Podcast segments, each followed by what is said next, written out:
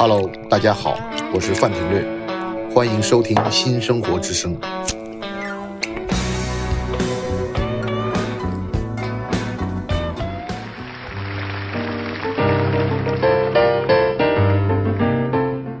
欢迎来到新的一期新生活之声。我们现在的生活里面有很多朋友在夜晚都会去小酒馆去喝一杯。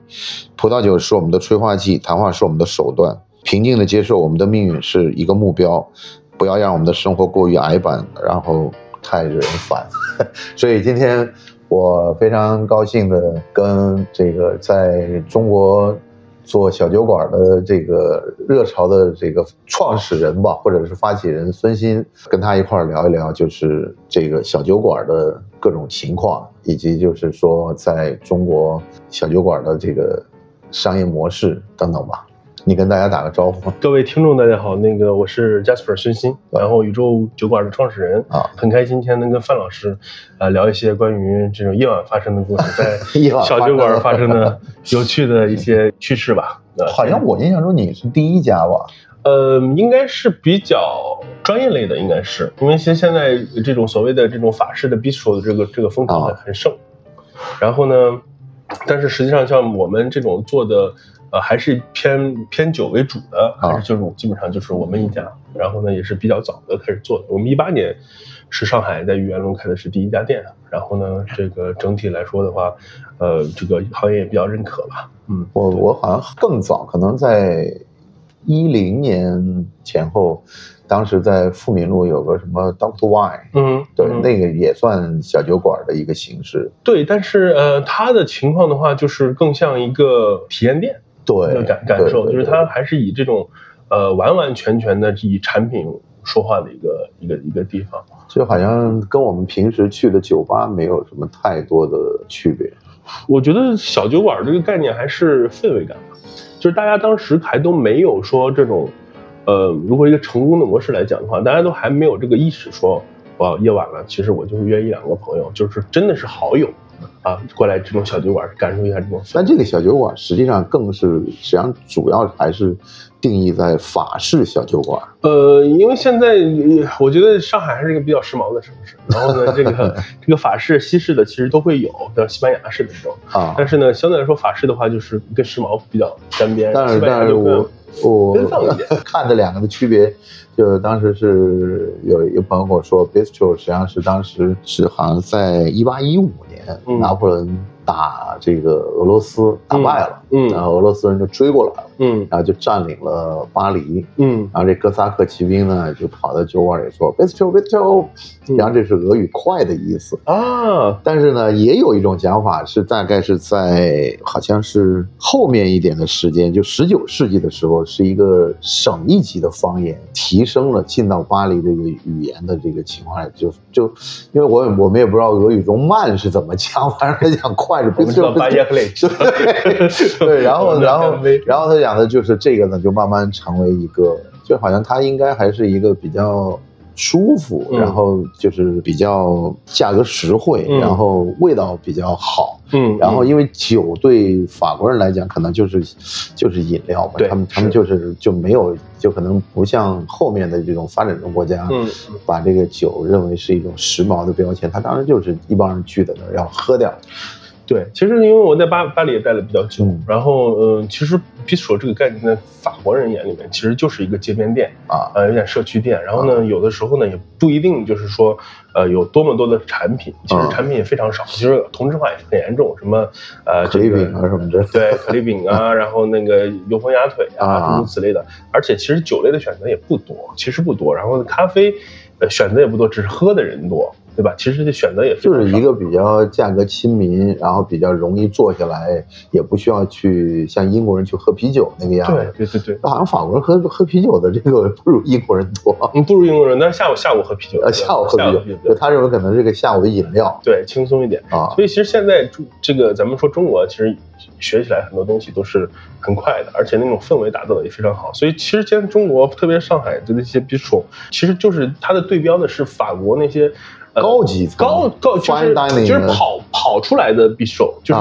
真的是 OK，这个 bistro 在某某一个城市的某一个阶段，可能都甚至是进入了这收费录的，对吧？前五十名的这种这种感觉，它其实有点像我们现在传业界行业里面，就是说就是 bistro non non mix 这种，它是有点美食，它只是氛围还像小酒馆。实际上，这种我们现在上海复制的这些，都是现在是。等于说是巴黎知名或者世界知名的这些小酒馆，这个调调，其实，在产品选择上，包括在这个餐厅的精致度上，实际上都是要比这个传统意义上的 bistro 是要是要高出来一截的。就比传统的就是就是你说的是指就是巴黎街上普遍的这种的，对吧？对，其实其实那个太普遍了，那真的就广义的 bistro 就是我们街边这个面馆或者一个拉面店的这种感觉，它只不过喝了咖啡而已。对，但实际上你真正的。特别好的 bistro 也是像这个咱们沪上的一些店一样，需要去排队啊，对吧？需要去去去等位啊，这都是比较厉害的一些一些 bistro。那这个概念大家因为看的都是这种好的，所以复制过来的也都是，或者是所谓的这个想要去延伸的出来的，也都是这种站在一个巨人的肩膀上继续去去去做。那你是什么时候开始接触葡萄酒？呃，我葡萄酒蛮早了，我在上大学之前就就就在接触，因为。呃，不知道是咱们私下有没有聊过？我提过这事儿。我是在十三岁去了阿尔及利亚，北非。去了阿尔及利亚？对，我是在这个北非谍影没有卡萨布兰卡，比比较近。因为我我最早是去的时候是跟我母亲，她是公派到那边，然后呢，我跟她虽然不在一个城市。但是呢，我基本上这个也是在那边待了很多年，他那边待了大概也就两三年吧，我待了反而更久，四五年的时间。然后呢，北非谍影就是我们就在跟摩洛哥的交界，一个特莱姆森的一个城市，很漂亮的一个小城市，啊，也没有几百万人，很少人口。但是后来我就去了，也是很浪漫的这种地中海城市啊，比如说奥兰。然后呢，我高中的最后一个实习在也在撒哈拉沙漠里面，所以整个它这个国家还是相对来说。呃，比较法式一点，因为它建筑基本上是之前北非的殖民地嘛。对。然后六一年独立的这么一个国家。因为我当时看过一本很有名的惊险小说，叫《豺狼的日子》啊，那个就是讲这个阿尔及利亚的殖民地的这些法军军官啊，要谋杀戴高乐。有很多这种类似的，就是跟军方跟民间的这种这种革命。因为他们他们可能就是他们的青春和热血都洒在了这个殖民地上面，然后他们现在要把这个殖民地还给这些。当地的老百姓，所以他们就就是反正各种各样的惊险刺激的啊，这种像像在这种阿尔及利亚这种国家，其实发生这种故事还是很多的，因为它整个城市体量之类的要比摩洛哥的一些城市要大一些啊，然后它整个国家范围也比较大。那你的那你的法语就在那儿。对，因为没办法，这是他们通用语。基本上上课，我们我们刚开始就上私校嘛，因为没有办法上他们的公立学校。然后呢，就上私校的话，那肯定基本上就是法语沟通为主。那阿拉伯语也需要学了，但是只是阿拉伯语也要学，因为它毕竟是文文化课嘛，毕竟是文化课。但是这个呃，阿拉伯就是可能讲的比较太散了，但是基本上，呃，阿拉伯语也是就是这个这个语言，其实在北非和中中东用。呃，对，它这是很通用，但是他说话是不一样的，它有点像方言。那有点方言。那你总共在啊那个在阿尔及利亚，那那那那个时候就开始接触葡萄酒。对，那个时候就接触葡萄酒，因为其实这个中资公司，其实我大家都是年龄比我长一些的嘛。那有一些其实唯一的一些娱乐，其实就是跟这种中资公司的这些新过来的这些从国内过来的一些所谓的这个实习生也好，然后呢刚毕业的年轻应届生也好。那大家其实，在平时在一块儿就是喝喝酒，喝喝酒。但酒这个东西，在这个讲太多宗教当地是不允许这个有的嘛，所以说我们就只能去它的产酒地买一些他们本身原生产出来的。像有些时候去的时候，像公司的司机啊什么，他们都不会帮你搬的。就它本来是一个，它就是个产品，因为北非的这个这个产地的一些产品做出来之后，跟南法的这个这个这个风土比较像。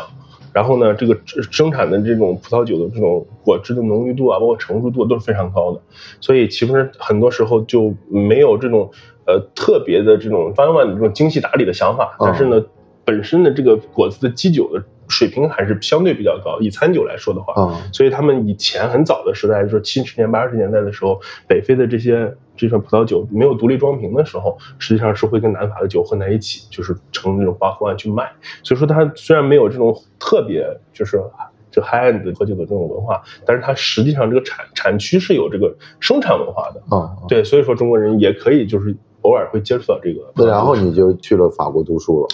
呃，我去瑞士，啊瑞士我去瑞士，嗯，当时也是因为一些所谓的这个学校和政治原因嘛，就是本来是我要是我们大学考的就是法国的高考，啊，但是呢，由于一些这个外国人身份，直接从那边去法国又有一点小问题。后来呢，我就想着选一个呃也说法语的，然后呢，同时跟这个葡萄酒也比较相关的行业吧，那我就学了酒店管理。所以说，就基本上去到瑞士那边。然后我们的学校在这个洛桑和呃这个蒙蒙特勒这两个城市，它基本上也都是产区。所以说，就学到酒店管理的这种情况，因为跟餐饮业相关。然后呢，又在这个葡萄酒产产地，所以说基本上，呃，跟这个葡萄酒的这个渊源就没有断过吧，就是也非常巧合，因为酒店管理学院就在产区的这种情况也不多。哦对对对，是。然后就回国了。中间又做又又有很多神奇的事情发生。嗯酒店管理的时候，我们像瑞士的这种这种教育体系，就是你每一年都要实习实习。那第一年就要实习。那第一年我在这个洛桑的也也算是法国呃一个算是瑞士最好的酒店之一了，叫 Bouquet Palace。嗯像卓别林啊、香奈儿啊这些也都是经常住在这个酒店，然后呢，呃，名人很多。然后他，因为欧洲它除了这五星级酒店之外，它还有这种历史比较悠久的酒店。嗯嗯，范老师您学美食、看美食的也嗯也都比较清楚。它有一个叫皇宫酒店的一个级别，嗯就 Palace Hotel 会发个小铜牌儿。对吧？然后呢，我我们那酒店也比较出名，就正对着那个依云水的那个 logo，、啊那座山。因为依云的山，实际上你去依云你是看不到那座山的，啊因为你正好在这个山的这一边，啊你抬头是在山中不见山嘛。啊那其实就是正在我们的正对面，其实这个酒店，也就是因为这个景特别好，水也特别好，对，因为日内瓦湖周边是有非常多好的好的度假酒店对对对人像一些中东在这个所谓的这个斋月的时候，很多中东的皇室啊，然后呢，俄国的一些比较大的财阀呀，这基本上都在我们酒店里面去住啊，所以说也能接触到比较好的一些。欧洲人喝什么，或者是这个全世界的这个皇室啊，这些高端的人士啊，一般喝什么，就是我们还是相对来说比较清楚，还是有一些区别的。这文化 也有一点文化类的这个有有有有这个存在。就等于你条条大路通罗马，你一开始就在罗马。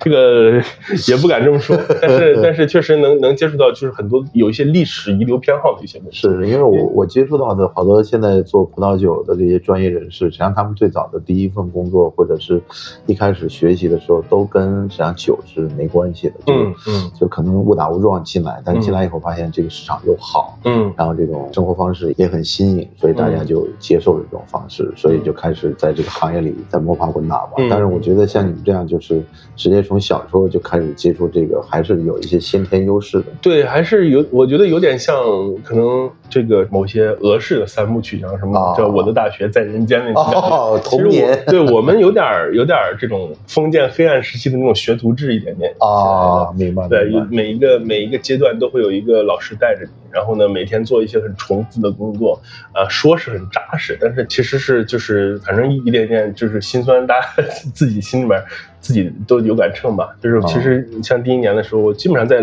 我们是负一层的酒店，储量非常大，也是十几万瓶的这种这种储量，然后呢有很多这种老年份的一些这名庄葡萄哦，你酒。你那个时候就在等于餐饮部门工作。对我一直就算是餐饮部门，我就是只有第一份工作在日内瓦，就是等于说毕业之后第一份工作在日内瓦的时候做了这个大概六个月的夜班经理。呃，除了这个夜班经理之外，我夜班经理后来我又调到了侍酒师岗上去了。嗯，其实那个我我就等于你实习的，就是在上学实习期间就在做侍酒师。对一直在做侍酒师，那也也分等级嘛，有时候叫你学徒，有时候叫你助理，对。有时候对一点点往上那这就这就像这个葡萄酒的年份一样，就它在一点点熬熬到那个状态就就就出来了。实际上还是会有的，因为其实咱们现在返回头来说，当时都觉得，哎呀，怎么会让我干这种活？但实际上有时候你确实没有办法跟你的客人去交流，因为他们太懂了对你聊聊很多东西，它不光是酒本身，你还有涉及到很多文化呀，对吧？人很多这种，就他会再讲一些。那我们就是我来旅游客，我自己的产区的葡萄酒是什么样子，对吧？那可能有些聊到什么新西兰呀、纳帕呀这些东西，大家还比较常见。那如果像我们之前聊到，可能来一个乌克兰的财阀，或者是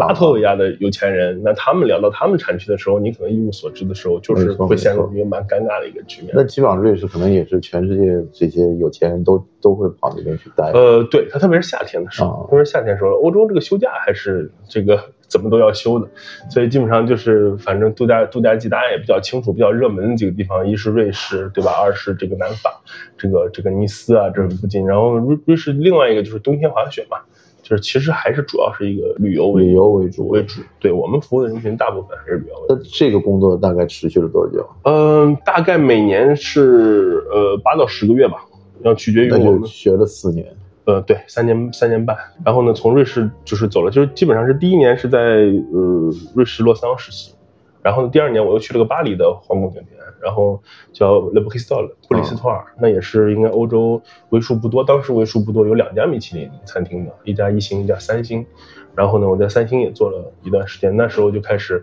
呃，从酒窖可以出来了，然后你可以去协助侍酒师去选一些酒，就是就是协助侍酒师说，OK，我侍酒师已经哎，范老师您是客人，嗯，然后呢，我给你点了酒之后，我就不可能去跑到酒窖里再去拿酒了，哎，你就是比如说，哎，小弟，你对，你去 这个酒窖里给我找着这酒，那也也没那么容易，因为毕竟这个这个这个这个酒窖也很大。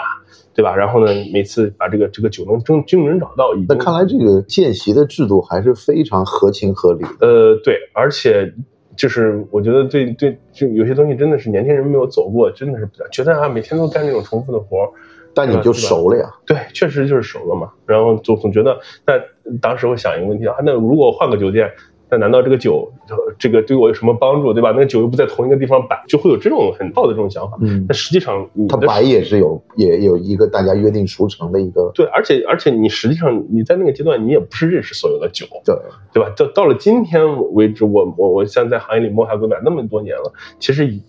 你也不是说什么酒都认识，而且我们到现在都在一个学习的过程里面。那那么多像波尔多就这一个产区，大家平时会聊到的、喝到的，可能就五六。七八十来种，什么拉菲、拉图，大家耳熟能详的。那你这列级庄也就是六十来个，对吧？那实际上波尔多它真正生产的生产商有上万个。我当时是看那个杰西·罗宾森过一本书，是讲这个。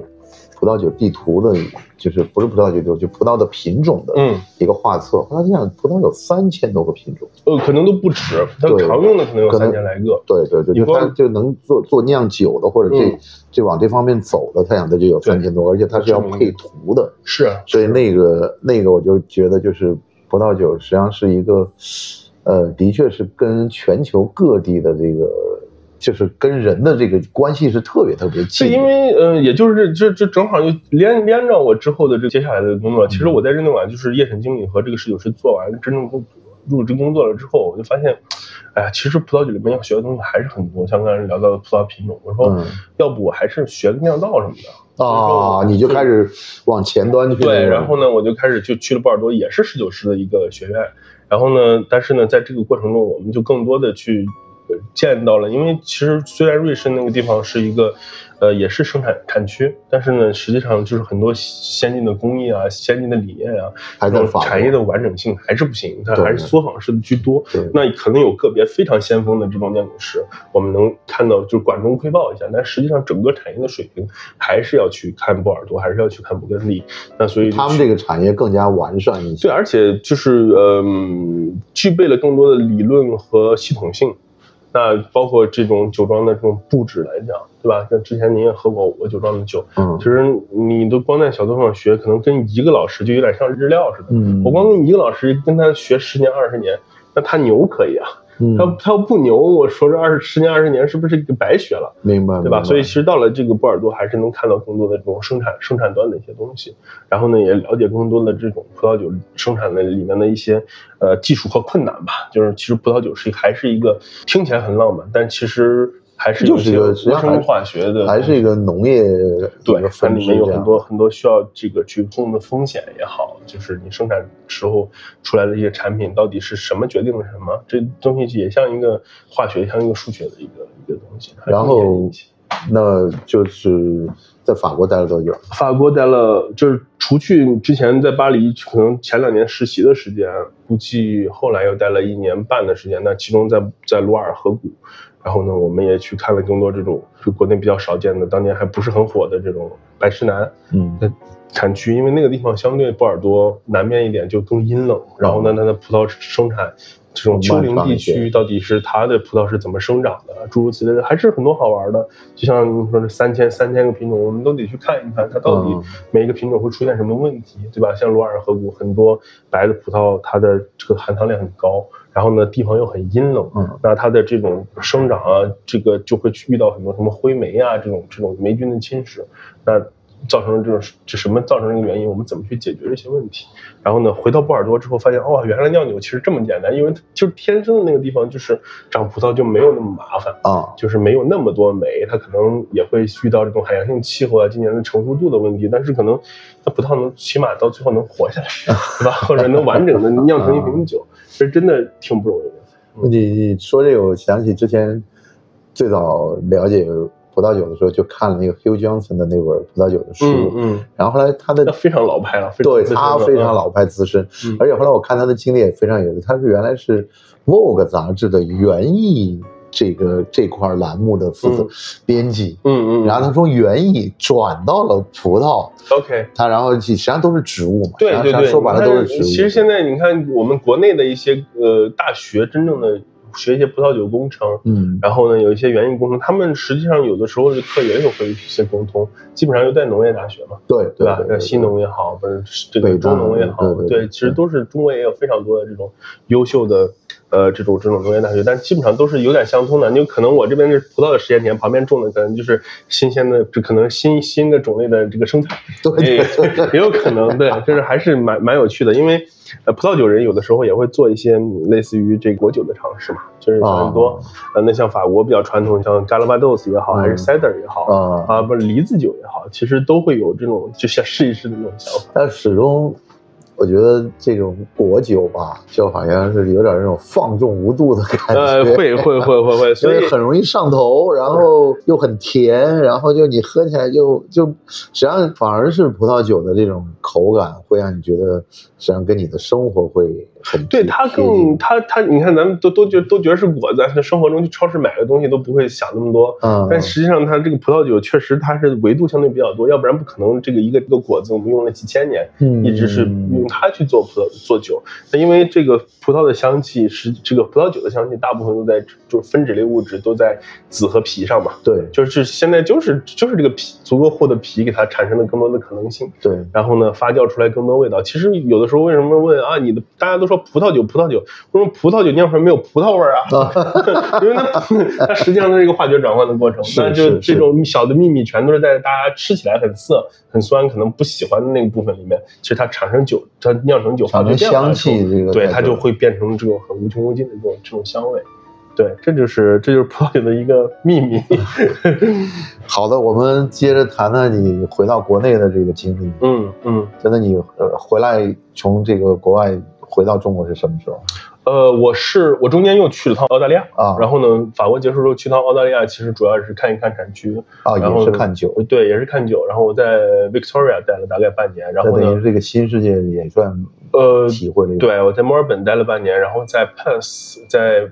就是这个西边的首府。我知道很远，对，很远。那是说世界上最孤独的城市。对对对。那我妈后来也是去了那个地方。那我老是慢慢我妈一拍。我妈就是我去了这个阿尔及利亚，我妈其实都快走了。啊。然后我就在那边生活。然后她后来去了澳大利亚。然后我去澳大利亚的时候，她已经也也已经走了。又要回对，她她她她又她又有工作调动。啊。然后去了那边之后，也是看了更多。我觉得还是真的，就像就是文文化类的东西，就是大家在喝什么，大家怎么去做这些东西，其实就完完全全息息相关的。所以我在。呃，那边待了这个十个月之后，就看了更多这种不能说昂萨人吧，这个听起来好像有点奇怪，就是可能非法语国家的一些啊英英语类的对英语国家的这些人是怎么生活，然后呢，怎么去这个喜欢什么样的葡萄酒，对吧？然后实际上这个跟中国古代这个行万里路读万卷书的风这个实际上形式是一模一样。我觉得我可能就是就是有有点那种焦虑体质。就是总觉得不多学一点，好像就是不多准备一点。等你真正的开始完完全全的去把你的身心倾尽在一个完全固定的工作中的时候，总觉得没有 ready，就是总觉得自己没有准备好。所以其实就是想多看一看，趁着还有还有机会，还不需要把自己完全就这个这个给就是怎么说困住，也不能叫困住吧，就是完全 settle down 下来的之前，嗯，呃，我觉得应该多看一下。然后呢，正好就是反正也年轻。呃，对，也不就就就自己也知道，就是年轻那么几年，人能年轻多少年？所以就是我二，我是一五年回的国，然后二十四岁，呃，回来就回到上海静安香格里拉。当时是旅行大师，这是咱们行业的对对这个泰斗。然后呢，也是我算我一直说知遇之恩。啊，很多时候对外的评价，我听到过一些背着我的评价，确实是对我非常好。是。然后呢，我就加入了这个香格里拉团队嘛。就是那个幺五幺五。对，然后我主要负责整个酒店了。当然，当时的夏宫，对，呃，Calypso，然后呢，幺五幺五，包括那个粗度那个日日料。呃，都是基本上都在我手手里。我记得幺五幺五和夏宫可能用酒多一点，这个日料也用吗？日料清酒呀。啊。我在日内瓦其实，我在日内瓦其实就是做的清酒侍酒师，就是我从夜审经理就是六。日内瓦还有清酒侍酒师。对我，我我们当时的餐厅，呃，其实我实习的很多地方都是世界名厨嘛。那第一个我在洛桑的时候，就是跟安娜苏菲皮克。做世界第一女厨，然后呢，他们他们家族在那个法国的 Valence 那个地方是个三星的米其林，然后呢，在洛桑他自己开的那家就是两星，然后呢，后来是这个我去的巴黎，就是跟 a c f r e s h o n 也是这个法国这个授勋的六级骑士，然后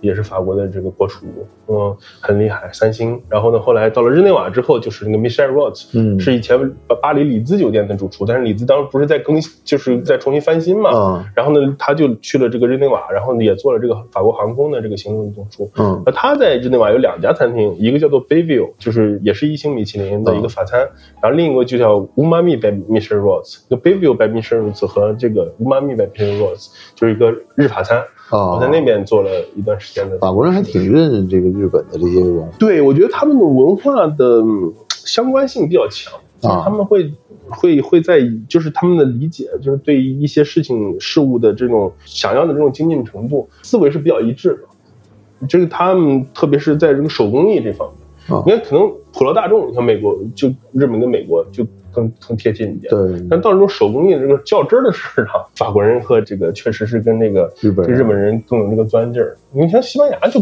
就不太这样，嗯，对吧？你看，就很多这种很很喜欢这种来回交流，都是喜欢法国日本交流。对，然后呢，有些美学就是北欧跟日本交流，对对吧？但是这个互相有互相的，他们好像似乎都都会在亚洲找到一个合适的投射的地方。嗯，对，那没没基本上没找中国。呃。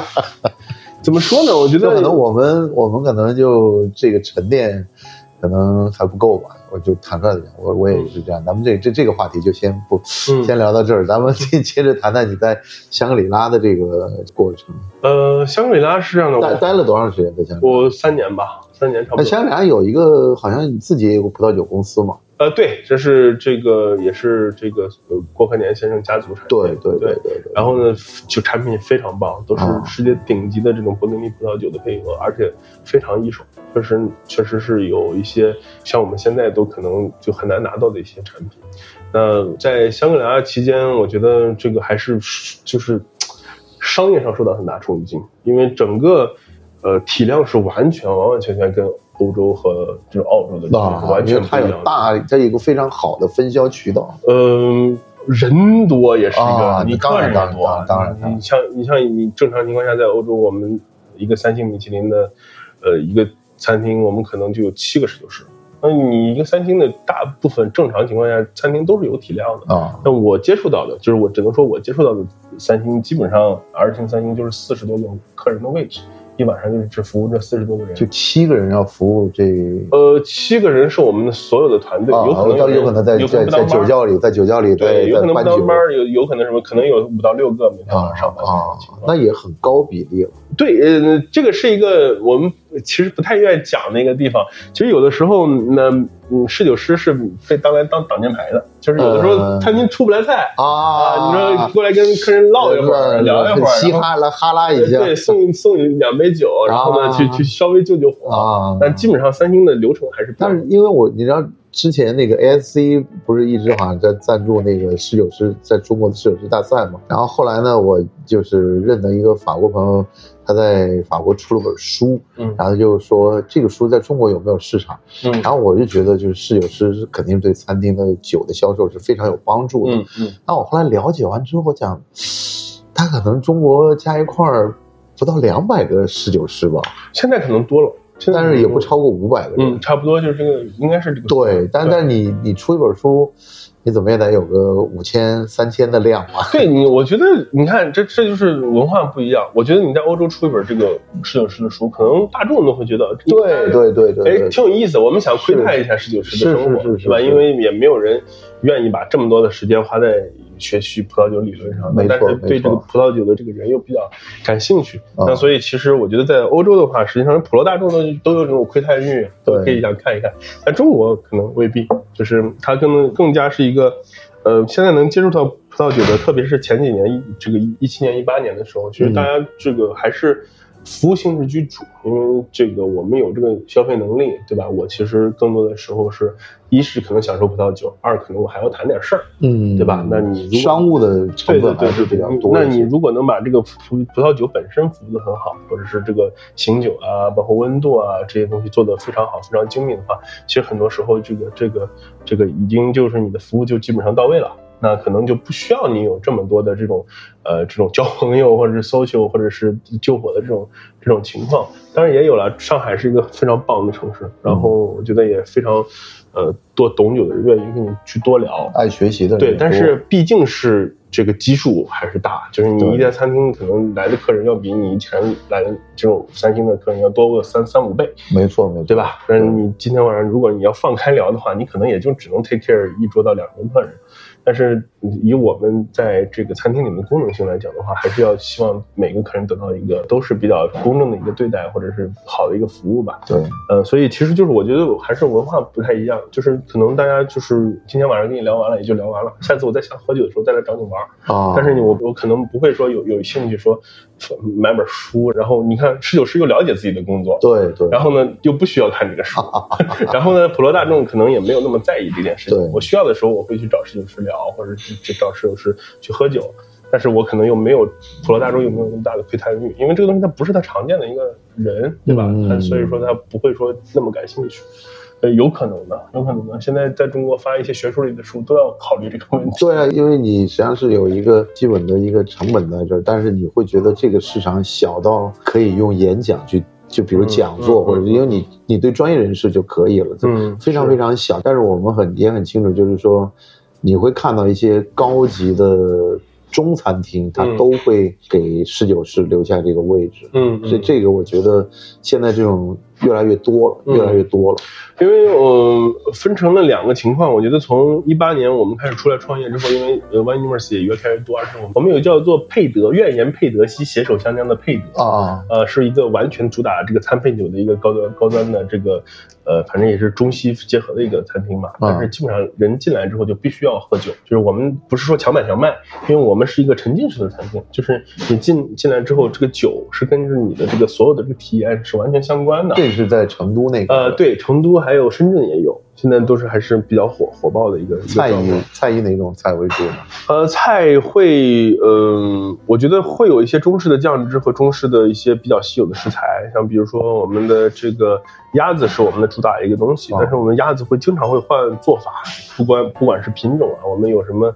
剑门关的剑阁鸭呀，嗯，然后呢，我们有有时候会用到这个广广东的这个呃番鸭、青头鸭呀，然后长白山的雪燕呐，然后呢，每一种鸭子它的因为大小不一样，肉。质不一样，还有熟成时间不一样，对吧？可能做法也不一样，有的时候烤的，有时候焖的，对吧？但是让酱汁可能在每一个城市也都不一样。我可能在成都用怪味酱，对吧？然后呢，在广东就可能有更有广东的那种这种特色在里面。所以其实有一点这个中餐影子的一些这个也是融合菜吧，就是这个北欧菜和法国菜的一些融合。但是，呃，比较这个食材等于是你比较清楚的一个运作，然后。这个酒的搭配，你就会更清楚怎么样去。对我们是更多的去宣扬整个这种饮料，就酒精饮料类的文化，也不是说单纯的葡萄酒。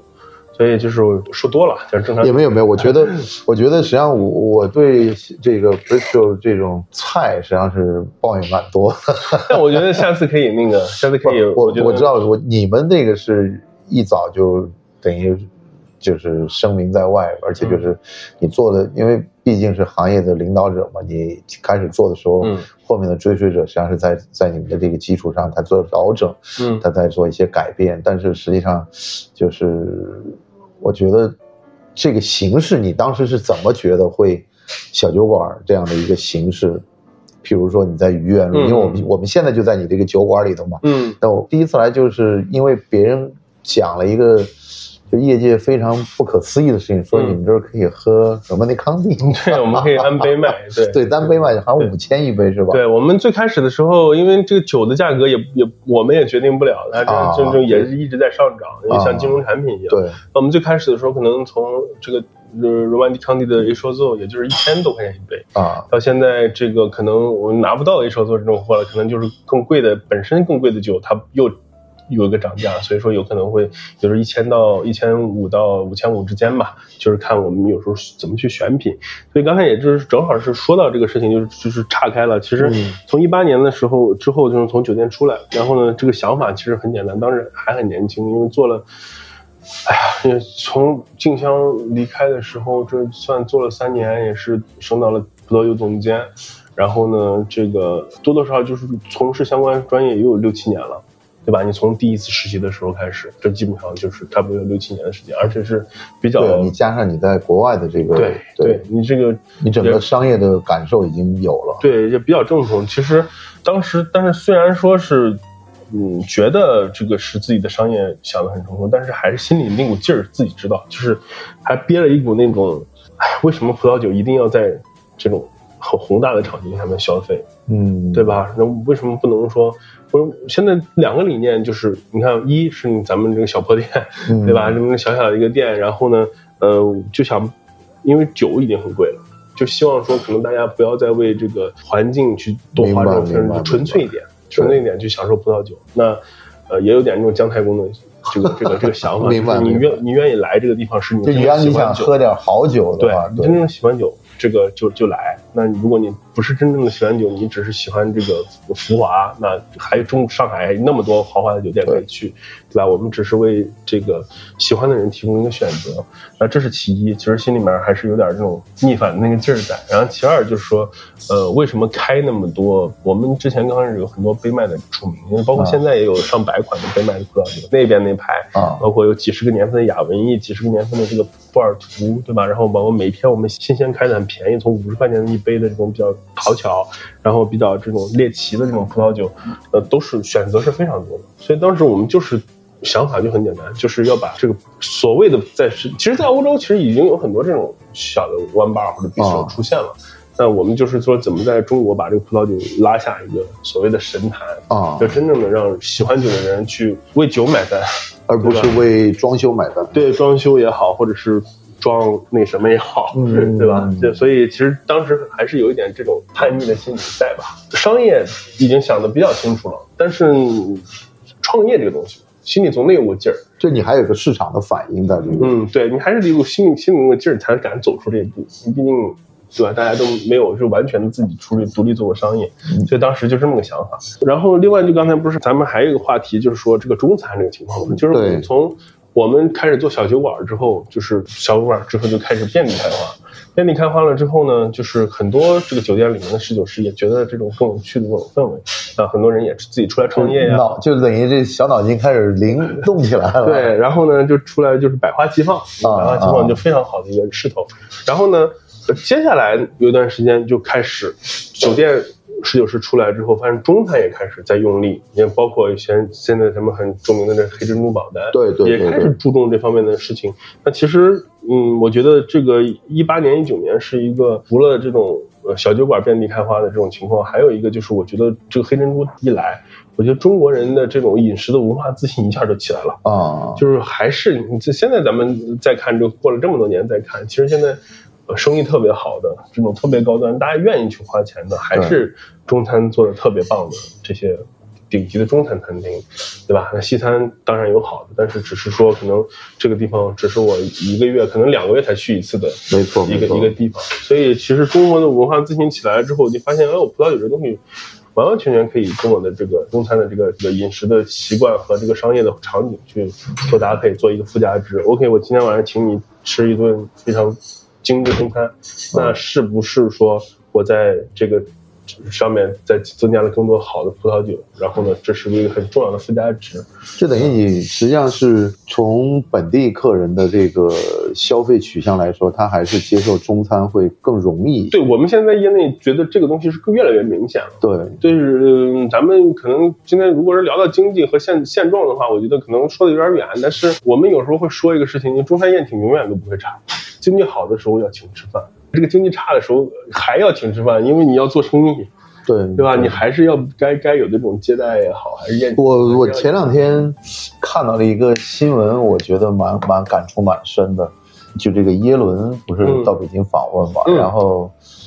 一开始他做在一做一望云南菜，嗯，然后呢就把很多这个美食这个文章就就是自媒体文章就出来了，就他吃了什么菜怎么怎么样，还点了什么菌菇什么的，嗯，但是后来呢。他又请了一帮女经济学家在长安一号吃饭，嗯，然后那个时候呢，实际上也有人在写他的菜单，但是比重就一就比那个一座一望低了很多。实际上后来我大概明白中间的一个差距，就是你真正高端的这种饭局或者宴会吃就变得不重要了，就是它只是一个它是一个气氛的一个表述。你你到了中低端的时候呢，你对这个吃的就很重要，因为他毕竟他请的这些经济学家来也不是为吃这顿饭的，他主要是要跟这个人见个面聊聊天或者达成某种一个交流。嗯，他不是讲的我没吃过什么好东西，或者是我今天想吃一个特别的一个晚宴，他实际上这个成分降下来了。所以我后来我就有一个感觉就是。实际上，高级餐厅它只是体现出宴请你的这个人很尊重你，并且很重视你，然后他希望你能得到很体面的一个款待。嗯，但实际上他也知道你也不是为了吃这顿饭来。对，是是是，我觉得现在的这个所有的经济，不管是零售店还是这个餐厅，还是一些小咖啡店也好，都喜欢说一个叫叫场景打造。其实什么场景打造啊？对对对对，消费场景打造，对，没错没错，这就什么画像啊，诸如此类。其实其实中国人就最早的一个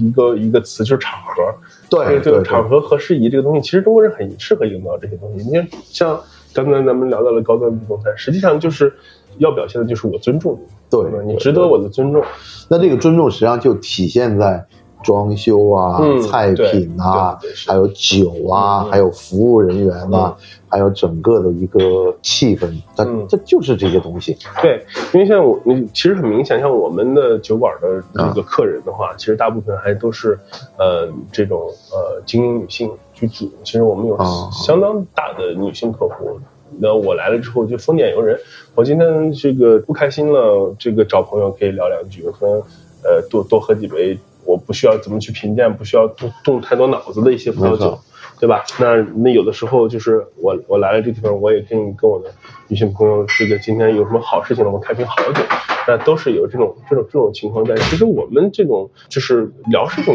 这种正式的这个事情的是相对少，都是来放松的，大家都是。那你觉得小酒馆有门槛吗？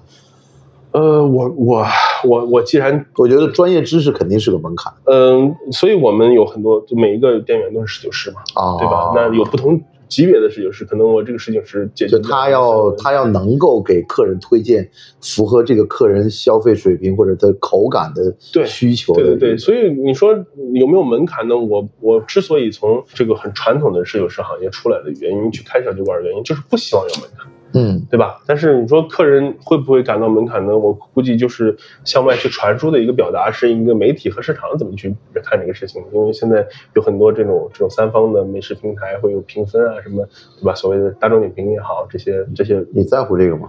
我现在在乎啊，我现在店多了，对，店多了，我现在还是在乎。然后当年不太在乎啊，我当年不太在乎，因为其实都是口口相传嘛。现在还是比较在意这个。呃，但是这个东西呢，它就是不全面，就是有的人可能看这个，有的人消费特别高。我们一直在说丰俭由人，丰俭由人，但是要疯还是更好一些。呃，但是疯疯了之后，就会给一个市场有一个印象，就是说，那你这地方很贵，我能不能进来？实际上我们没有什么门槛，像我说的，我们一杯酒，有的这种提前开的猎奇的就五十块钱一杯，那谁谁喝不起啊？有的时候酒店差一点，两杯可能就已经醉了，一百块钱，嗯，对吧？我点个薯条或者送个小小食。没多少钱的一个事情，那我那宇宙从开始到现在，其实我们就是。风当然风好一点是，这是从商业商业角度来讲，但是从文化类的角度，就是我们内心根深蒂固的一个东西，还是因为还是觉得简好一点，门门槛低，简会人更多，对人会更多，然后呢，他你的影响受到的这种影响也大一些，对，所以这个也可以开发为比较重要的就长期客户，哪怕你每次来都是个百十二百块钱的消费，明白，都没都没关系的，这个其实，但这个。从这个小酒馆的话，就不太适合谈翻台率这个概念了。嗯，对，因为大家一聊，可能就是喝着聊着就一晚上。对，其实在小酒馆里，翻台率是个伪概念。嗯，你因为吃饭人对。吃多少东西是吃是因为对吃是一个饥饿的表现，就是他要满饱就补充体力。对，我也不说饥饿，我就补充体力。嗯，但喝酒完全是一个心情愉悦之后的一个。额外需求。对，而且量这个东西不不是说你打个比方，今天嗯我我来两两两个客人，他今天喝两杯酒，那他今天有可能能喝四杯酒，对，他或者喝两瓶酒的，对他那不就等于是翻台了吗？对对吧？那我在翻了台之后来两个人还是喝两瓶酒，那其实你这个在在小酒馆里面有点稍微有点伪概念，对对，它不是一个完完，它等于快餐才会谈这个问题，对，但你这个酒酒酒馆，但我想再问就是现在好像。开小酒馆这个风潮，嗯，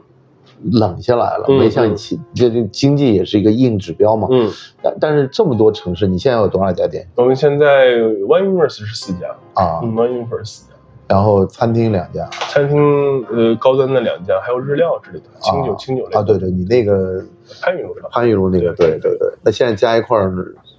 在全国，呃，因为经济的原因砍掉了几家嘛，砍掉几家。现在的话还有将近小小十家吧，差不多。成都、深圳，对，成都有两家，深圳两家，然后广州，广州一家，然后呃，这边是算三家吧，对对，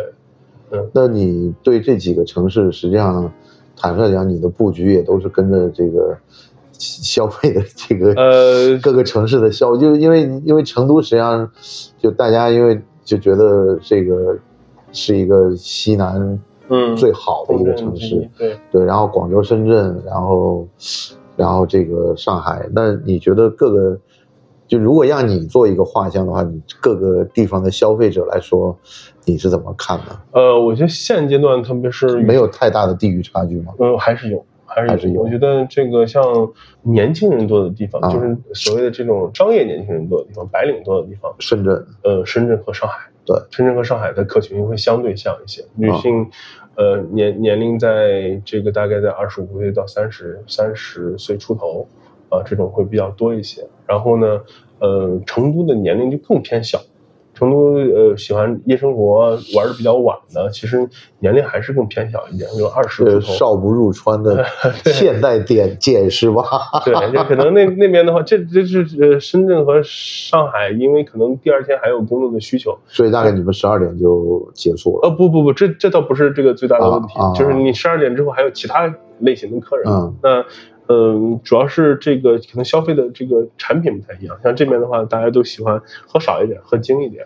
当然是喝的贵一点，对，稍微稍微就是单价会稍微高一些。啊。那像成都的话，就是呃可能单价低一点，但是喝的多一点，因为大家明天不一定有什么事儿，没事儿的就可能就就无所谓啊，就是大家多玩一会儿，然后呢人也也人也多一些，所以热闹。对热闹，就是还是有有一定区别的。就虽然同一个品牌，然后想打造的氛围也差不多，你看起来是差不多的，但实际上还是有区别，还是有区，还是有区别的。嗯，那聊聊你自己做的那款葡萄酒，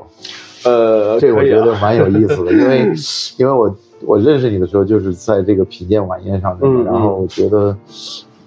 都说勃艮第是一个这个瑰宝的之地，然后你中国人自己现在也有一个。酒庄，然后也有自己的品牌，然后你那个酒还是请冯唐帮你提的字，嗯嗯，对，因为冯唐好像也是跟葡萄酒关系很深，对对对对，他跟我的这个。知遇之恩的好大哥吕阳也是好朋友，他好像他他媳妇儿也是葡萄酒，黄山山山也是这个葡萄酒之前的大师候选人吧，然后现在涉涉足更多艺术领域的工作吧，然后呢，冯唐老师本身很喜欢喝葡萄酒，对，呃，这种喜欢这种比较微醺的感觉，对对，然后 whisky 他也比较懂，我跟他还合作了一款 whisky 啊，是吗？对，叫他的以他的字体的天上人间，哎呦，一款这个单一麦芽的单年份是哪里的？呃，苏格兰。是吧，对我们和就是今年也是刚刚发布，就是咱们事儿之后，咱们上次品鉴之后做了一些，就是他对酒也，因为中国诗人对酒还是相当有有这种偏爱的，对然后以李李白做一个，然后那时候喝的酒实际上就是度数比较低，能喝很多。呃，呃长安还不太一样，长啊安不是你现在咱们看很多的文学作品里面。啊，都会有一个出名的一个酒吧的名字叫胡姬酒肆，对吧？这个胡姬酒肆其实那个胡姬酒肆喝的是葡萄酒，啊，葡萄美酒夜光杯，啊实际上是在在胡姬酒肆，胡姬是什么？胡姬就是呃所谓的这种这种湖人，湖人就是总统称嘛。那他们实际上他们的饮品主要是葡萄酒，那可能我们猜想啊，我们因为也没有什么证据，我们猜想可能就是跟现在的一些自然酒。就是公公元前，公元前那种，他这个就你们把自然酒往那个根根上面挖了。对，因为它就是再往前更早的一个时时时期，它实际上就是格鲁吉亚也是一样的，就是你现在可以去探寻的这个呃历史可考、科学可考的一些所谓的这种发酵堆啊，然后呢用具啊，其实都是嗯都是它的酵母，它葡萄皮外面酵母自然产生的。嗯当年又没有工业酵母。对吧？那都是它葡萄自己一个发酵的一个情况。那我们猜想可能是相对更更像一点。那葡萄酒其实，在唐代的时候，其实也不是谁都买得起，因为毕竟，对吧？只是因为葡萄这个这个我们叫欧亚属地酿酒葡萄，就是从波斯这个地方去散到全世界去的，嗯包括到了中国，然后去了这个就到了中亚，然后中亚、中东又到了这个欧洲的地中海地区，它就是这么一个这个发展的两头跑的这个这个。但是这个趋势我我之前看了一哪本书上这样讲，好像讲当年这个金朝还是哪里的，就是异族，嗯，异为什么那么喜欢这个中原地带？它实际上它是，他讲这个白酒，嗯。他们喝完以后觉得哇，这个东西太好喝了，但是白酒这个发这个蒸蒸馏这个东西是个技近代的，对是，对。但他讲的这个他们米酒。嗯对他们在游牧民族是做不了这个，嗯嗯嗯，所以他们觉得这个地儿是互相吸引嘛，我觉得对对对对对没有的都是好的，对，因为他们他这个游牧民族，他就不太可能说在一地儿 什么种粮食啊，然后拿粮食再去做酒啊。但是这个事儿在中国的内陆地区，这个是一个很已经很常见的事情了，而且好像 这个跟我不知道这个对不对，就跟日本的这个米酒比较，中国的这个提纯的这个技术是不是更早一些？呃，这个我我觉得它是有一个技术壁垒在的，啊就是中国酒，你比如说这个米酒，它是有一个我我个人感觉啊，就是以嗯从工艺的角度。就会发生这个事情的偶然性的情况，嗯是葡萄酒可能会发生的偶然性会比较强一点。啊，因为葡萄酒是什么原因呢？就是这个葡萄本身它具备了所有的这个成酒的条件，就天然条件。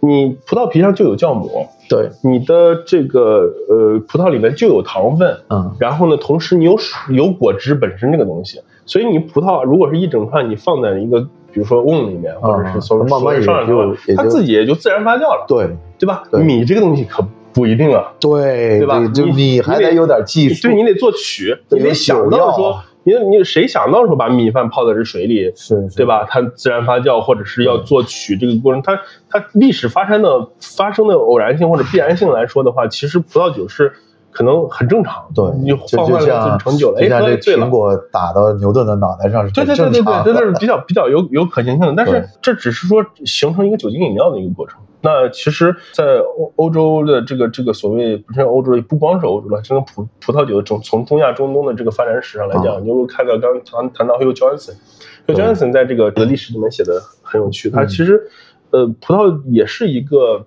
就是被甄选出来的过程，也是一个特权的表现。对，这个特权的表现不只是说到后来宗教在用，或者是皇家在喝这个、嗯这个这个饮料而已。它葡萄它本来是以前的时候，就最早最早公元前六千年这种情况，它是分雌雄株嘛。对，它分雌雄株呢，如果说在像这种比较荒芜的地方，像这种中亚呀、这种这中东这种地方，你这种生长不是那么健全，健就对你，你生长环境都是那么恶劣的那种情况下，你雌株雄株，它这个葡萄结果本身就是一个挺难的一件事。是，所以后来就变成了，就是贵族们把这些所谓的这个二椅子猪，就是可能就是这个雌雄同株的这些，啊经过了一个人工筛选，才造成了现在就是后来慢慢慢慢越来越多的这种葡萄可以说产出果子。所以说，在它原料类的东西里面，也是有一些这种人工干预的这个这个过程在的。所以。很深切，感谢 感谢这个这个先人的，不管是中国还是还是这个这个亚洲、欧洲的这些这个早我们几千年的人，把这个。欢愉的饮料给发明出来，对对吧？然后包括米酒也是一样的，酒是中国的这个智慧可能更加的这个需要人想到了，OK，我去试一试这种做这种实验的那种实验性，我觉得没错没错没错。你的这个知识储备是完全是可以把整个的我们的生活方式中间的很多东西就可以系统化了，而且这要分析一下，有的时候要分析一下，要不然的话很乱，真的很乱。因为我们我们现在对于过去的历史的一个解释。更加有田园牧歌的一种感觉，就是就感觉尽善尽美。实际上，我我一直有个有一个感觉，就是如果古代那么好，这个怎么会有现代？这个因为它这个进化肯定是肯定是有这样的一个形式的。而且就是我觉得，就是一个法式小酒馆，更吸引我的就是这种笑声啊、谈话声啊，还有这种怎么讲呢，还有一个音乐。嗯，就我觉得这个可能是。它跟酒吧就不一样了，而且就是可能更适合像您刚刚讲的这个女性的这种消费者，可能更喜欢就是两个闺蜜在这聊聊天，就喝一瓶好一点的酒，就这么轻轻松松的。对对，没有什么什么压力在。对对对对对，所以可能一个友好的气氛，嗯，要比那个酷的气氛更重要一些。对，其实一个酒馆的一个感觉，其实这酒馆这两个字放在啊我们现在脑子里。其实对我来讲的话，就是两个场景，就是第一，就像可能这种刚才咱们谈到的胡姬酒肆，然后里面全是诗人。然后不知道最近你看都是 都是还是商人，因为因为我跟你讲，这个阿拉伯人或者是这种胡人，他当年来国来中原地区，那时候只有中原地区嘛，他还没到什么江南那边，他主要还是换皮草啊，对对对对，换马匹，因为这个马还有这种皮草，还有他要的什么茶叶，他茶叶的需求特别大，对对对，然后还有包括什么丝绸啊，这就他肯定还是个交换为主，但是真正诗人，我觉得 还是少。现在情况就是说，你像这种商业比较发达的地方，那你的物质比较丰富的时候，你自然而然会就精神精神需求会更大一些，吸引到这种名流。然后呢，他们的表现形式可能更多的就在体现在诗歌上。那为什么黄鹤楼就留下那么多诗篇，对吧？是很多人吃吃饭喝酒的地方，对吧？大家这个文人大笔一挥，名句就出来了，是是是是蛮酷的。然后另外的话，而且我看你这个以前这个“鲁酒不可醉，其歌空腹听 ”这这些以前好像没有写啊。对我们以前还有一些比较好玩的，那个就是在我们叫一点零版本的时候，有一个朱静一的这个我们朱定一的字叫一口老酒一口宇宙，对对，然后呢有很多这种这种，包括现在可能换的比较嘻哈一点了。这是我们从从作为一个中国人的角度去看酒馆这个东西。那另外一个给我的场景就是，可能像在欧洲。这个其实你也知道，现在欧洲也一样，到晚上之后，其实街道很空的，对不对？对对。然后呢，这种欢声笑语，就是从这种可能天比较冷啊，所有人这个小镇子上人都聚到那个小酒馆上，包括咱们说这个啤酒文化，对英国一个泡，没错，对吧？大家都聚到那种，只有这个地方晚上还像一个这个大家可以聚一聚的地方，然后大口喝酒。你知道我一个朋友在深圳开啤酒馆，嗯，然后他的一个想法就特别有意思，像如果大家每个社区。都有个能聚人的这种小酒馆，他也不说啤酒馆，他就说小酒馆，那大家就不会天天埋头刷手机了。对对，所以说我觉得这个我我第一次看到，就是一个从这种酒馆的经营业者的这个角度，他对这种。埋头刷手机，因为埋头刷手机，实际上你是就刚跟跟我们刚刚讲的那个样子，实际上你是活在一个虚拟社会里面或者虚拟空间里头，嗯，你在那里面和线下人与人之间的交流，或者是跟朋友之间的交流，就不如那么亲密了。而且线上不光是说我这个这个亲密不亲密的关系，线上还有很多东西是跟你生活是完全剥离的，对对吧？那我觉得这个如果说生活能更有趣一点，如果生活不只是是更扭曲还是更有趣？就是更有趣。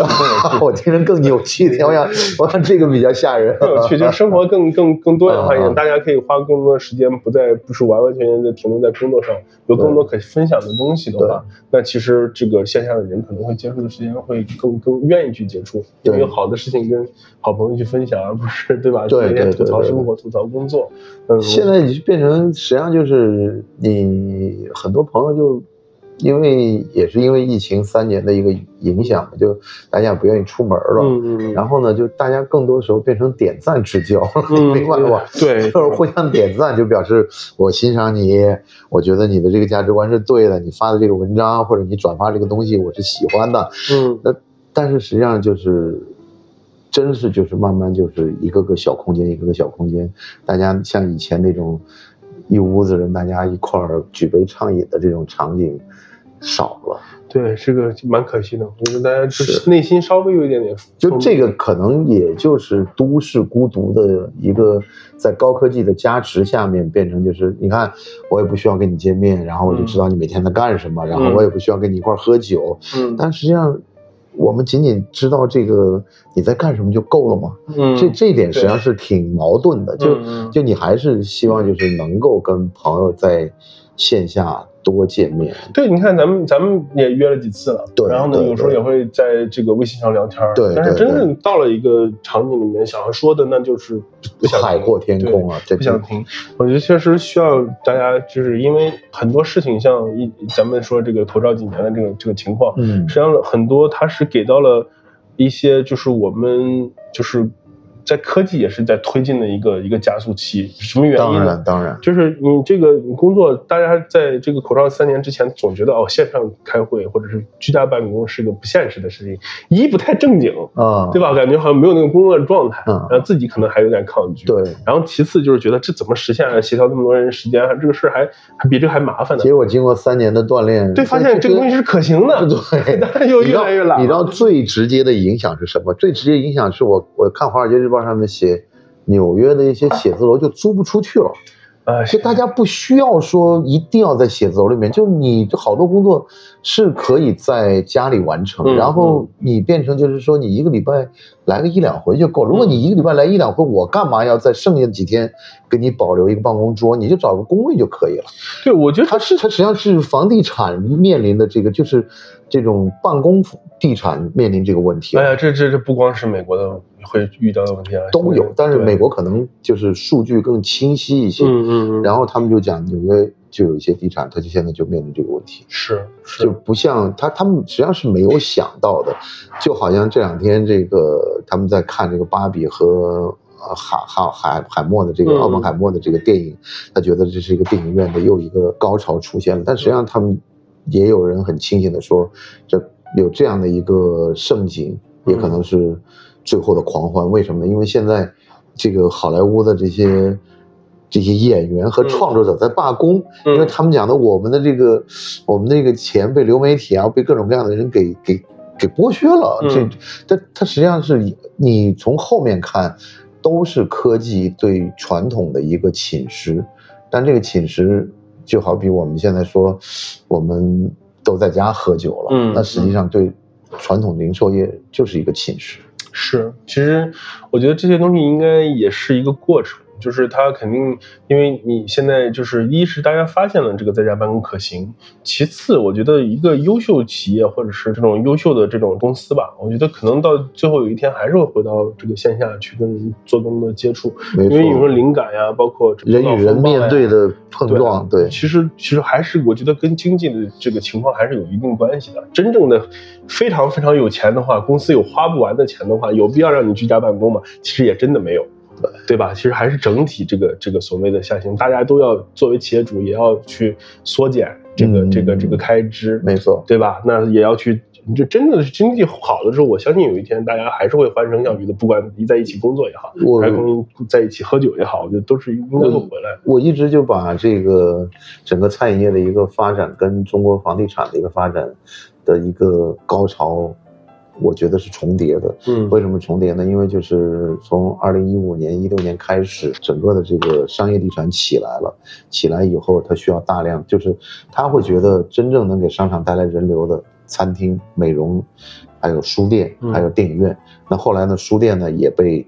这个地产商觉得可有可无了。嗯但是电影院取代不了，嗯美容院取代不了，这个餐厅取代不了。结果你可以看到很多餐厅，它就给给你补贴，给你这个房补啊也好，或者装修补贴也好，他希望你进来。但是这个三年发展的一个情况就是，这些在商场里面的好多店没有生意，完全没有现金的收入的时候，他就遇到了困难，他现在又又开始重新再洗牌了，就这样。我觉得这个东西就像每每一个行业都像一个资产负债表一样，就是此消彼长，你的。线上的业务在增长的时候，人消费多少的吃，每天吃多少东西，喝多少酒，几乎是固定的，对吧？你没有开展在线上卖酒，我们可能跟企业的文化的理念不不是特别一样，就是，你还是希望他带来餐厅、来酒馆里喝酒比较好一些。对我，我会觉得这个东西，因为我们一直是秉承，你看整个酒酒馆没有酒单啊，对吧？就是直接看，对，直接看，还是还是，而且我们的侍酒师可以很。精准的告诉你，嗯，这些酒的信息，然后你也能很很快的给我反馈，说我，OK，这个很好，但是我今天我不喜欢这个，我喜欢什么什么样的，就能很快的去给你去做一些推荐，这是有温度的东西，而且有温度且精准，对对吧？所以我们一直是秉承一个想要就是更多的把一个。因为我我做了酒庄，刚才不是说到做酒庄的事情，对对对，做了酒庄之后，我们最大的点就是到底我们酒卖的好像很快就卖完了，产量太小了，不容易。这个这个中中这个华人在那边做酒庄，一年现在多少？五千五千五百瓶，五千五百，五千五百五瓶，十一个品品相吧，已经卖完了。出装就没，出装就没，因为我们也要做美国市场。这个英国市场今年刚开始做，然后呢，之前做了瑞士市场和这个意大利，啊，都是还是不错的。所以就聊回这个事情，就是从我们的角度来讲，就是酒庄的角度来讲，想要每一瓶酒是信息是最大限度的传递的给他最后喝的那个人，那个消费者。对吧？那中间这个怎么去实现呢？我们肯定更希望就是餐厅有侍酒师给他讲。你可以跟我们的读者介绍一下你的酒的名字啊，还有特点啊，还有价钱。嗯，这个是又我又是一个非常不成功的商业案例，因为总是在这个高点的时候进入某一个行业，呃，也没办法，人年龄也也就是这个年龄才能做到这些事情。对，呃，我们是一九年的时候，呃，开始这个就正式成型这个项目。呃，我们在呃勃艮第莫尔索，就是世界上最核心的白葡萄酒产区，嗯。呃，就最最出名的村庄，就是做了一个酒庄，然后叫 Maison Farm，Maison 就是这个法语里面就广义是家的意思，在勃艮第就是一个这个可买葡萄的一个生产商，然后呢，方是我的。呃，这个也是我的这个这个好哥哥，我们俩老乡，我们俩都是郑州人啊。然后呢，呃，他是酿酒师，然后呢，我算是总经理的角色，这这个酒庄就我们两个人啊。然后呢，就是我就是指方方明，就是方明之家吧，就是方方家的地方。然后呢。我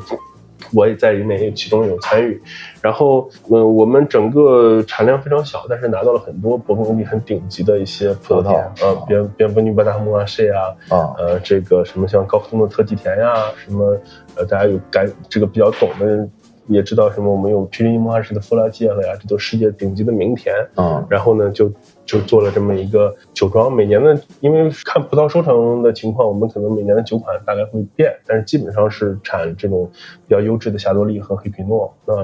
这个产品从三四十欧到五百多欧的都有都有。然后这个也是我的偶像冯唐老师给我们起了一个中文名，叫做方寸之间啊，叫方寸酒庄。就在方寸之间大有作为啊！然后呢，他也说，就特别这个酒庄跟一样的，四四方方的，四四百来平，特别像他在这个这个北京的一四合院然后故宫旁边一四合院就是有这种家的感觉，同时又有很大的能量，蕴含了很多这个这个对华人酒庄的一些期待吧。所以我们也是很用心的在做这个酒庄，因为实际上对我们来说，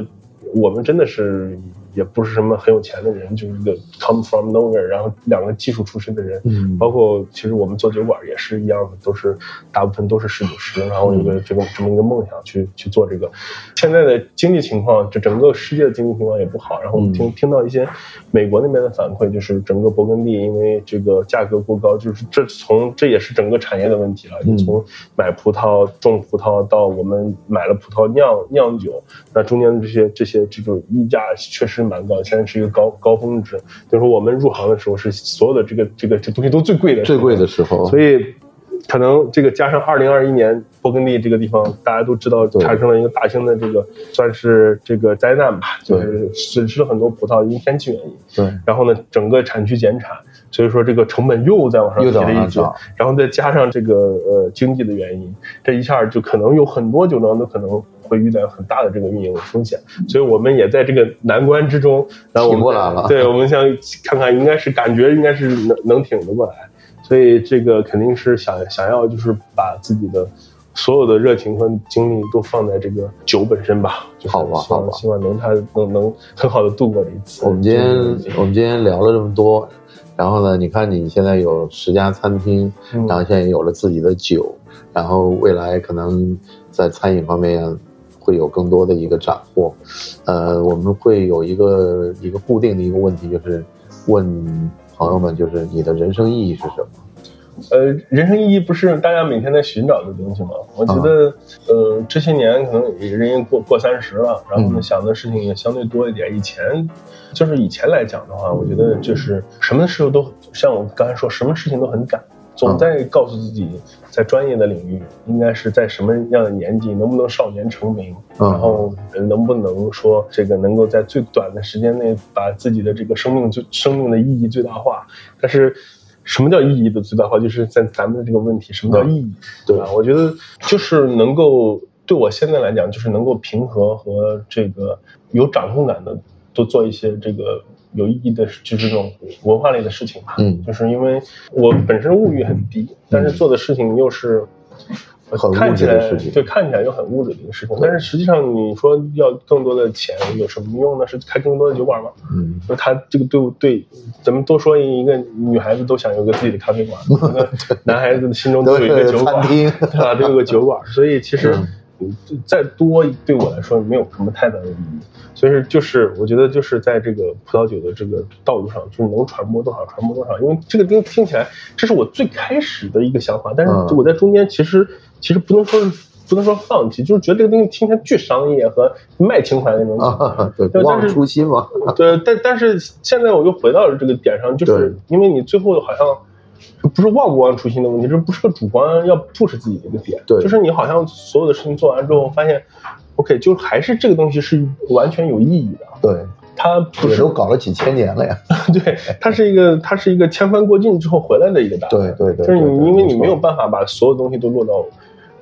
用钱去衡量，或者是以时间去衡量，你没有办法完全去衡量。所以说，呃，真正的这个就是文化的点在哪里？是不是更多的人能够就是 get 到你 get 到这个行业，或者是 get 到？呃，整个这个喝葡萄酒愉悦的这个这个点，我觉得这是最重要的。还是希望大家每到了每一个地方都看起来都是欣欣向荣，都是工作结束之后到每一个街区、每一个城市都会有那么几家小酒馆，能够让大家去释放一天的不好的心情也好，还是。愉悦的欢笑也好，我觉得这个真的是一个 脑子里面一闭眼就是很好的一个场景。说的太好了。好的，我们那个有机会来这个愚园路这个小酒馆来试一试，应该是上海最好的小酒馆吧？呃，最小的，最小的，最小的，最小的。好，就这样。好，拜拜，感谢范老师，再见。Hello，大家好，我是范廷略，欢迎收听新生活之声。